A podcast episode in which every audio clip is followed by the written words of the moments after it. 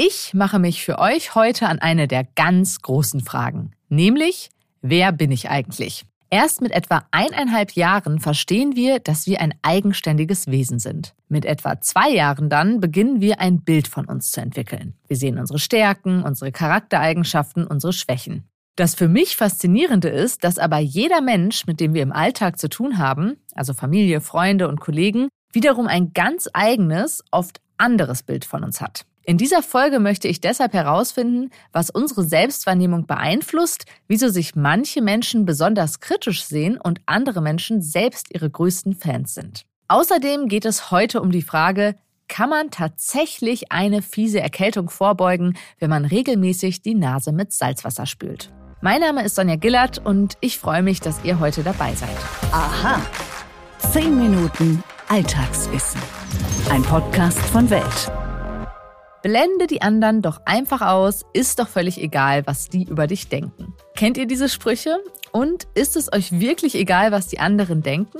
Bei einer Umfrage aus dem Jahr 2001, also schon etwas länger her, haben etwa die Hälfte der 2000 Befragten angegeben, dass es ihnen eben nicht egal ist, was die anderen von ihnen denken.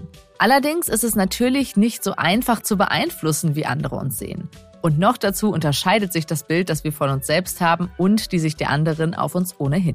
Ich will in dieser Folge herausfinden, warum es uns so wichtig ist, wie unser Umfeld uns wahrnimmt und wie sich entscheidet, wie wir uns selbst sehen, ob wir unsere größten Fans sind oder ob wir eben besonders hart mit uns ins Gericht gehen. Darüber habe ich mit der Psychologieprofessorin Astrid Schütz gesprochen.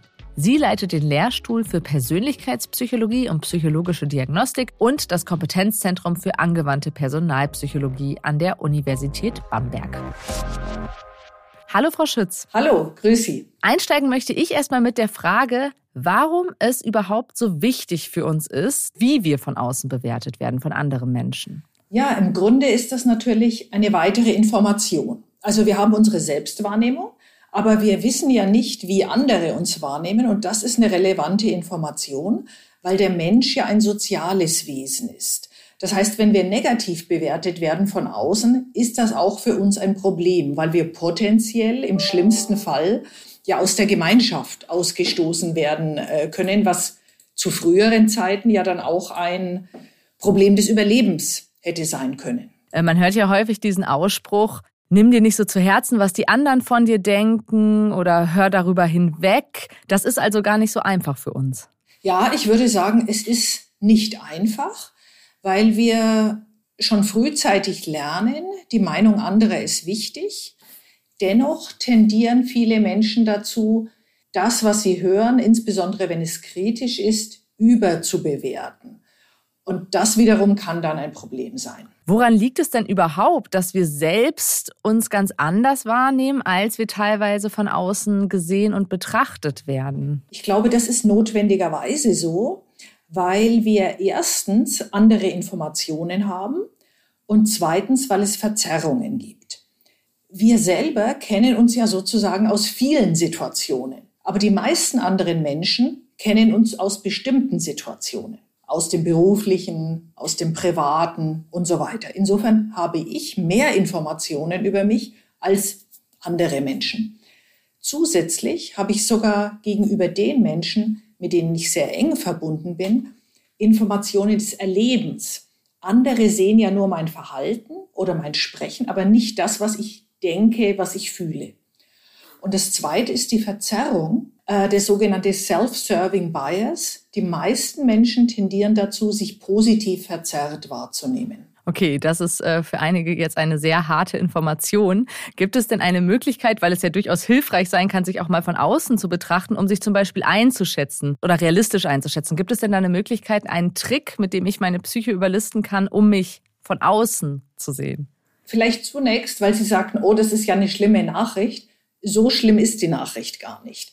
Im okay. Grunde helfen uns diese positiven Illusionen auch mutig, optimistisch, vertrauensvoll zu sein. Also die meisten von uns sind immer ein Stück zu optimistisch. Aber das bewirkt auch, dass wir etwas angehen, dass wir ein Start-up gründen und so weiter.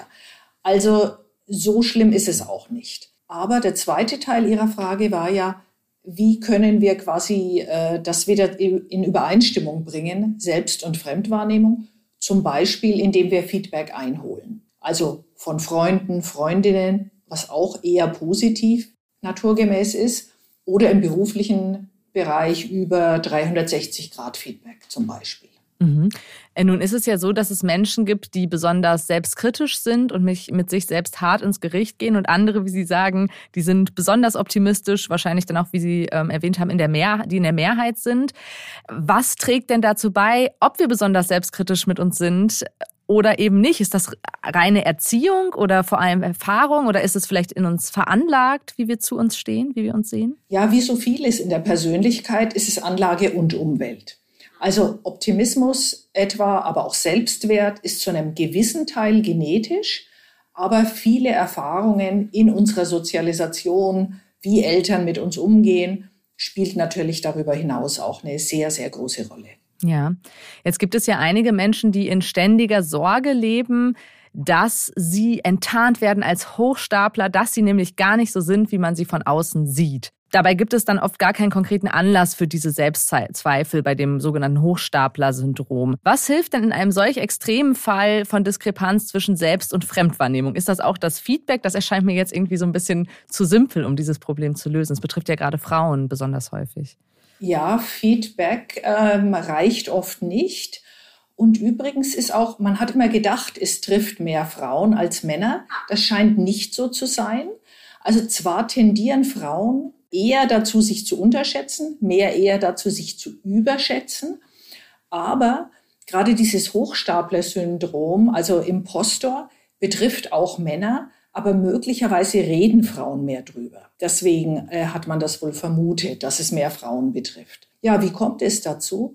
Also hier spielen oft familiäre Hintergründe eine Rolle, also das Familienklima sehr leistungsorientiert war, dass Wertschätzung an äh, Leistung geknüpft war. Und das müsste man dann quasi später im Leben umlernen, also neu reflektieren. Das ist nicht ganz einfach. Also eine Möglichkeit ist zum Beispiel, neue Sichtweisen sich anzugewöhnen, indem man Vergangenes reflektiert, zum Beispiel ein Tagebuch führt, was lief eigentlich gut. Die Aufmerksamkeit richtet auf positive Anteile, den eigenen Beitrag an positiven. In der Gegenwart oder bezogen auf das zu Erledigende kann helfen, Aufgaben in Teile zu zerlegen, damit nicht so ein riesiger Berg vor mir steht, sondern kleinere Aufgaben, damit dann auch kleine Erfolgserlebnisse eventuell folgen. Ähm, das Thema Achtsamkeit äh, wird hier auch immer wieder diskutiert, also wahrzunehmen, ohne zu bewerten. Und auch der Austausch mit anderen. Denn viele Menschen leiden an Selbstzweifeln, aber nur manche sprechen drüber. Und das zu erfahren, es ist nicht so ungewöhnlich. Auch andere zweifeln. Das hilft häufig auch. Frau Schütz, was gibt es denn jetzt für Möglichkeiten und Ansätze, um sich selbst positiver zu sehen? Eine Möglichkeit ist zum Beispiel wahrzunehmen, ohne zu bewerten. Das fasst man oft unter das Thema Achtsamkeit. Also die Dinge so zu nehmen, wie sie sind, ohne äh, zu, äh, zu schnell zu Bewertungen zu kommen. Wir haben da auch einen kleinen Selbsttest entwickelt, wo man sich da entsprechend einordnen kann. Was würden Sie denn abschließend sagen, sich selbst einmal durch die Augen eines anderen Menschen zu sehen? Ist das eher ein Traum oder doch eher ein Albtraum? Ja, das ist interessant. Wir erleben das bei uns am Kompetenzzentrum auch so im Coaching und im Training. Also, dass gerade für unsichere Personen dieser Blick aus den Augen anderer eher zunächst ein Albtraum ist. Das geht schon los, wenn man Videoaufnahmen bei Simulationen, bei Rollenspiel macht oder wenn man sagt, wollen wir ein Feedback einholen, wollen wir 360 Grad Feedback machen. Und dann ist aber das ganz Interessante, dass dann oft die Entlastung kommt. Denn gerade unsichere Menschen, die sich dann auf dem Video sehen, sagen oft, ach, so schlecht war es doch gar nicht.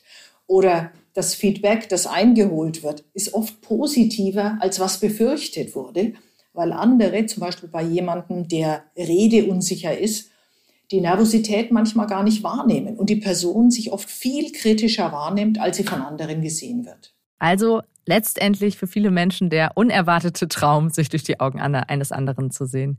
Vielen Dank für die Einordnung, Frau Schütz. Sehr gerne. Das war Astrid Schütz von der Universität Bamberg. Den von ihr erwähnten Test zur Achtsamkeit findet ihr in den Show Notes dieser Folge. Kennen Sie das? Sie stehen morgens auf und möchten gut informiert in den Tag starten, ohne dabei die kostbaren Morgenminuten zu verschwenden?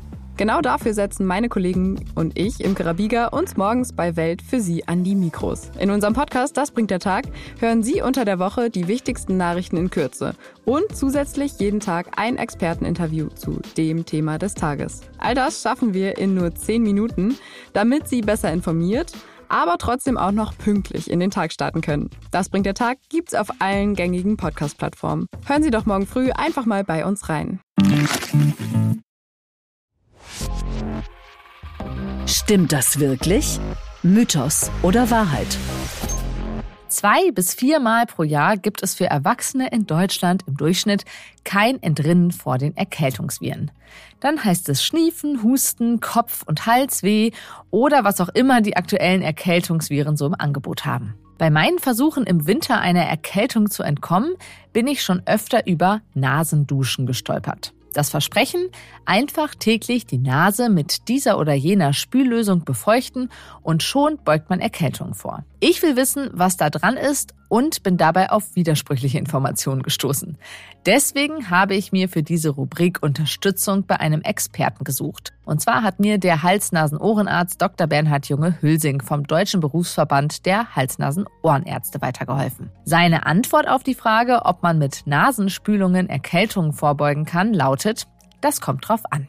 Für Menschen mit normaler Schleimhaut sieht er keinen Vorteil solcher Nasenduschaktionen aber für einige Personengruppen eben schon. Wenn man Allergiker ist, dann nimmt das Allergen, also entweder der Polle oder die milden Bestandteile, äh, setzen sich auf der Schleimhaut nieder und reizen da die Schleimhaut und lösen so die Allergie aus. Und wenn man da die Allergenbelastung senkt, dann kann man natürlich sehr wohl zum einen die Allergiebelastung vermindern, aber zum anderen äh, funktioniert es auch, dass die Schleimhaut gesund, gesünder wird. Und dadurch kann man natürlich ähm, Infekten auch vorbeugen. Auch für ältere Menschen sei die Nasendusche eine hilfreiche Schleimhautpflege.